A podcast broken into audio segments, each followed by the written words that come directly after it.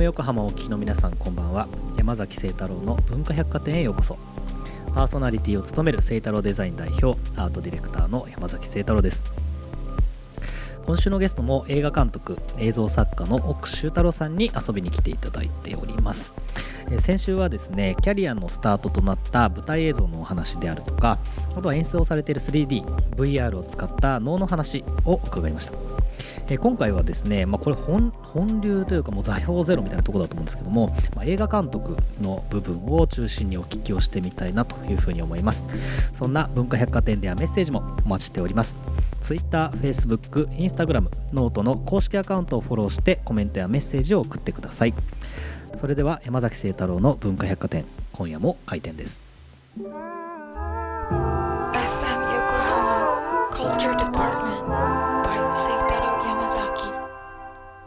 先週に引き続き今週のゲストも奥修太郎さんです。よろしくお願いします。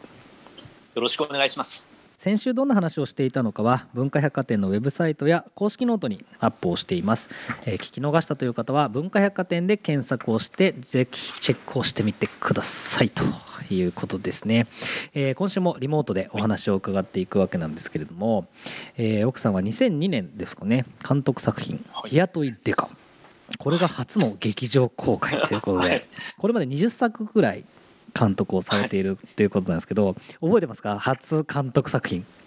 覚えてますね。もうこれを忘れるわけがないですね。そうですよね ちなみにこれどういう作品なんですか？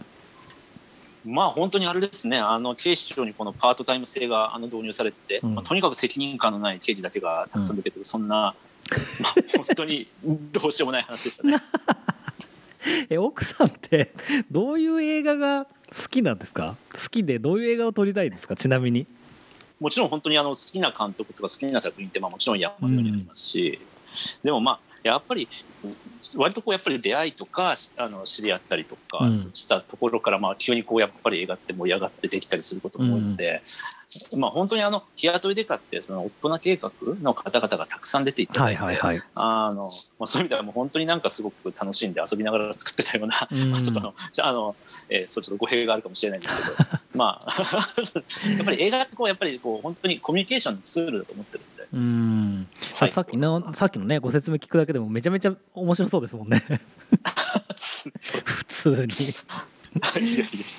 ちなみにその、まあ、先週もねお話伺いましたけれどもあの舞台の映像を、まあ、ずっとやらやってらっしゃってその映画の方にこうフィールドを広げ広げていったそのきっかけみたいなものってあったんですか？まあ、あのもともとは、まあまあ、正直とあるまあ映画会社のこう若手発掘の企画みたいなものがあったんですけれども、うんまあ、その結局ですねあのその企画そのものがなくなって、うん。なんかいつの間にか自主制作になっていたというか、ええ。まあ、でもやっぱりこう舞台とかライブとかいろんなそういうお仕事をしていると、うんまあ、みんなこうなんかちょっと映画やろうよみたいなうん。ものを俺映画に出してくれよとか、まあ、いろんなそういうのはいがあって、はいはいはいじゃあやるかみたいな。なるほどね。ででそなんかのじゃあやるかからどうやったら映画って出来上がっていくんですか？あのこれ正直ですね、まあ、昔の方がやっぱ全然ハードルはあったんですよ。うんで当時はやっぱり、ね、まだそのフィルムだなんだの時代ですし、うんうんうん。なんですけど、まあ、僕がこうねこういろいろと仕事させていただくうちに、まあ、だんだんだんだんこう簡単に撮れるようになってきて、うんまあ、正直今とかの方が本当に実はもう翌日でもねなんかそのちょっとした機材を持ってたりそれこそ iPhone じゃなはいいですけど、はいはいでもまあね。撮れたりする時代だったりはするんですけどね。うん。確かにねそういう意味ではなんか映像表現のハードルってやっぱ下がってきてるんですかねそうなんですね、まあ、本来は多分下がってるんですけどただ逆にやっぱり、まあ、そそこでやっぱり勢いで取りに行く人が少ないのかもしれないですね。ああそうかそうか。いつでも行ける東京タワーみたいなことですかね。まあ、まさにそうなっちゃってるかもしれないですね。確かにねそれこそもうね奥さんとレベルは全然違いますけど僕もあの学生時代いやフィルムで16ミリで撮ってたんですけどあの1はいはい。本こうなんつうのなんなんていうんだろうバームクーヘンぐらいのさサイズで 1本2,000円ぐらいするわけですよ。で3分とかね5分とかそれぐらいしか回らなくてでまた現像に2,000円かかりますみたいなね。もうなんかどんだけ金かかるんだってやっぱ思ってましたもんねまあ、でもあのフィルムは楽しいですよね。楽しいですねあとやっぱ捨てられないですねあのフィルムはね どうしても。いや、わ、はいかります。いやそうなんですけれどもねもうちなみにこれ舞台映像と違って、まあ、映画だとまあいわゆるその監督のまあ世界観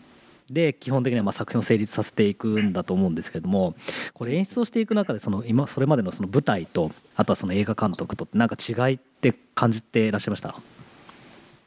まあ本当にまあまあただひたすらに楽しいというか あの、まあ、もう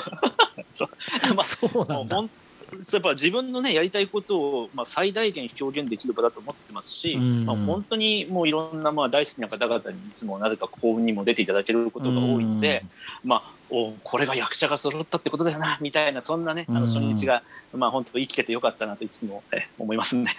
なるほどねえその映画なんでそんなにその映画という表現が奥さん自身にこうハマっているんだと思いますか？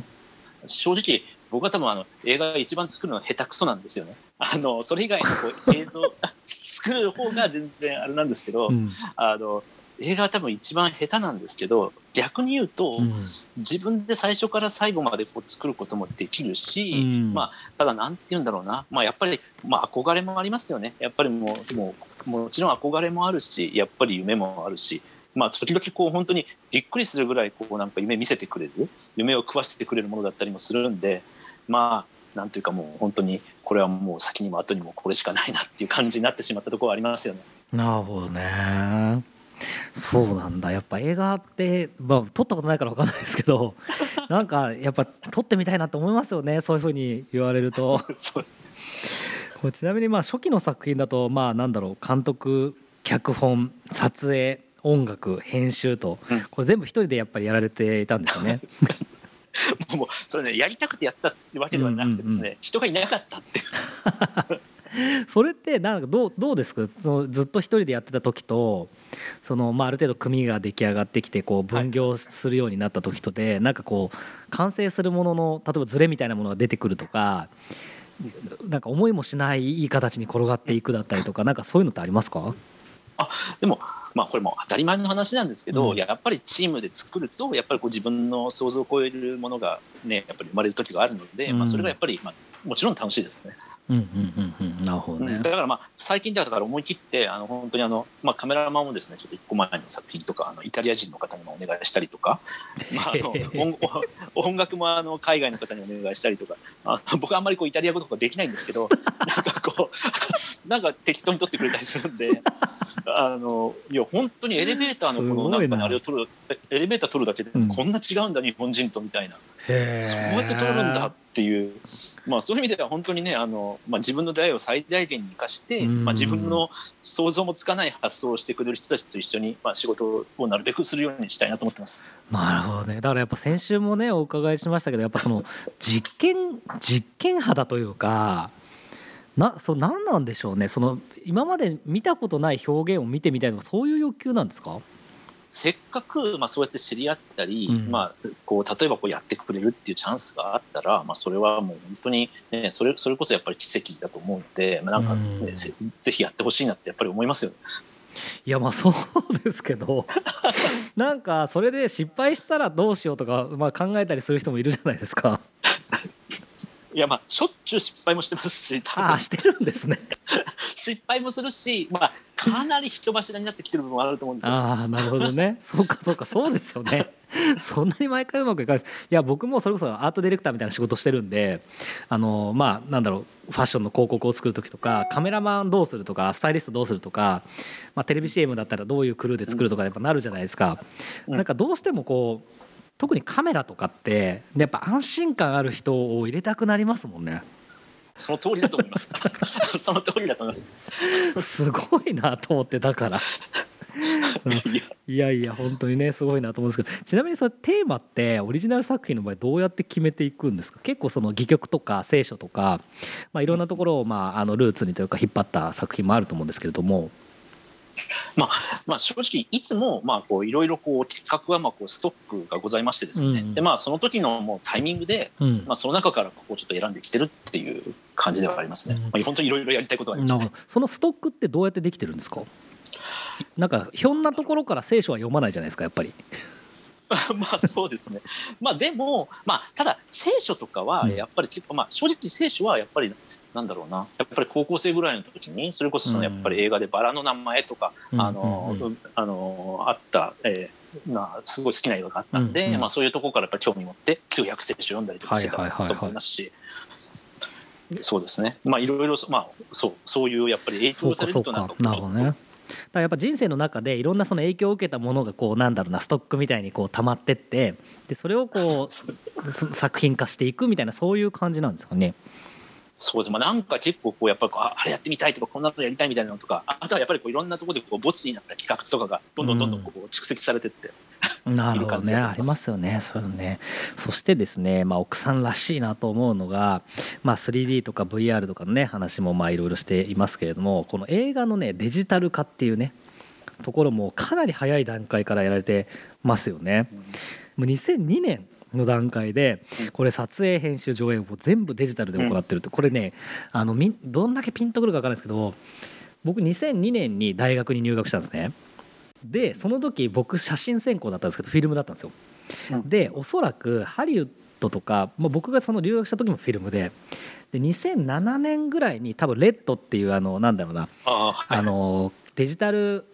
カメラでその、まあ、ハリウッド映画を撮るみたいな。でそれで日本2台だけあるみたいなのが多分2007年とか8年とかそのぐらいのタイミングなんで2002年ってマジでかなり早いですよね。そうですね。なんなんでなんでこれをやったんですか？でも本当に当時ってそのやっとそういう機材が出始めたぞみたいな時期で、でもそれはやっぱりすごくあの嬉しかったですし、まあ、本当に今までその、ね、バンドがそのエレキギターとそのエフェクター買ってみたいな、うん。そういう感覚でもし映画が作れるようになったらなんて楽しいんだろうなんて面白いんだろうなと思ってですね、まあ、やっぱりもう夢中になってきましたよね。その時ってそのデジタルに何を期待されていたんですか？フィルムと違って、うん。やっぱりこれだけコンパクトかつ機動力のあるカメラと、まあ、編集から何から、まあ、上映まで、まあ、本当にそういう意味ではこうなんだろうなあのカバン一つでできてしまうようなその面白さって、まあ、すごくやっぱり憧れましたね。へえ。なんかほなんだろう。なかなかほはい。他の方がこうトライしないものをなんかなんでそんなに軽々とかつすごい当たり前のように、まあ、先週からずっとお話を多分されてるんですけど多分ね普通の方はちょっとブレーキ踏むことが多かったような気がするんですよね。でその中でなんかなんなそこは何なんだろうっていうか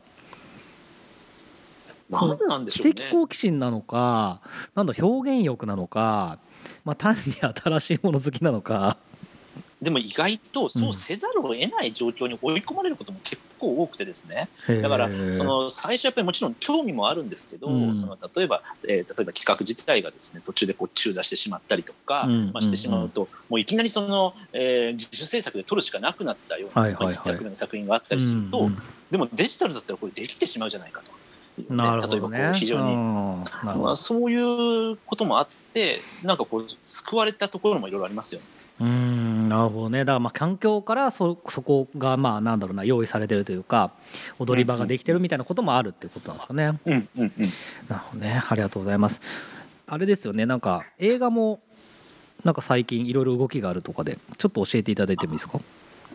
はい、えー昨年公開してですねあのもう運悪くあのコロナウイルスの影響で、えーすぐ公開をちょっと一時中断していた「えーブラッドクラブドールズ2」という、まあ、映画なんですけど、えー上映再開いたしました、えー上映情報の詳細はですね映画公式サイト公式ツイッターにてご確認ください、えーぜひ見に来てください。よろしくお願いします。ちなみにそれどういう映画なんですか？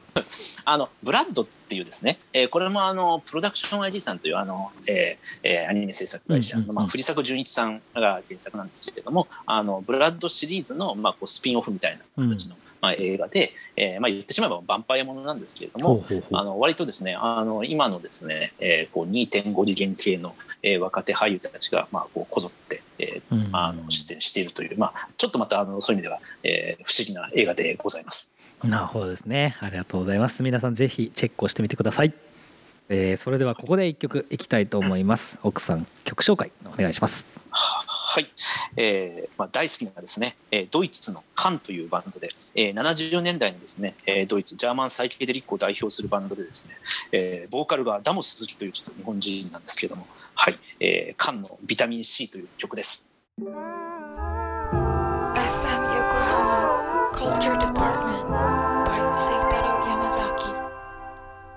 文化百貨店今晩お越しいただいている奥修太郎さんが選んだ缶のビタミン C 聞いていただきました。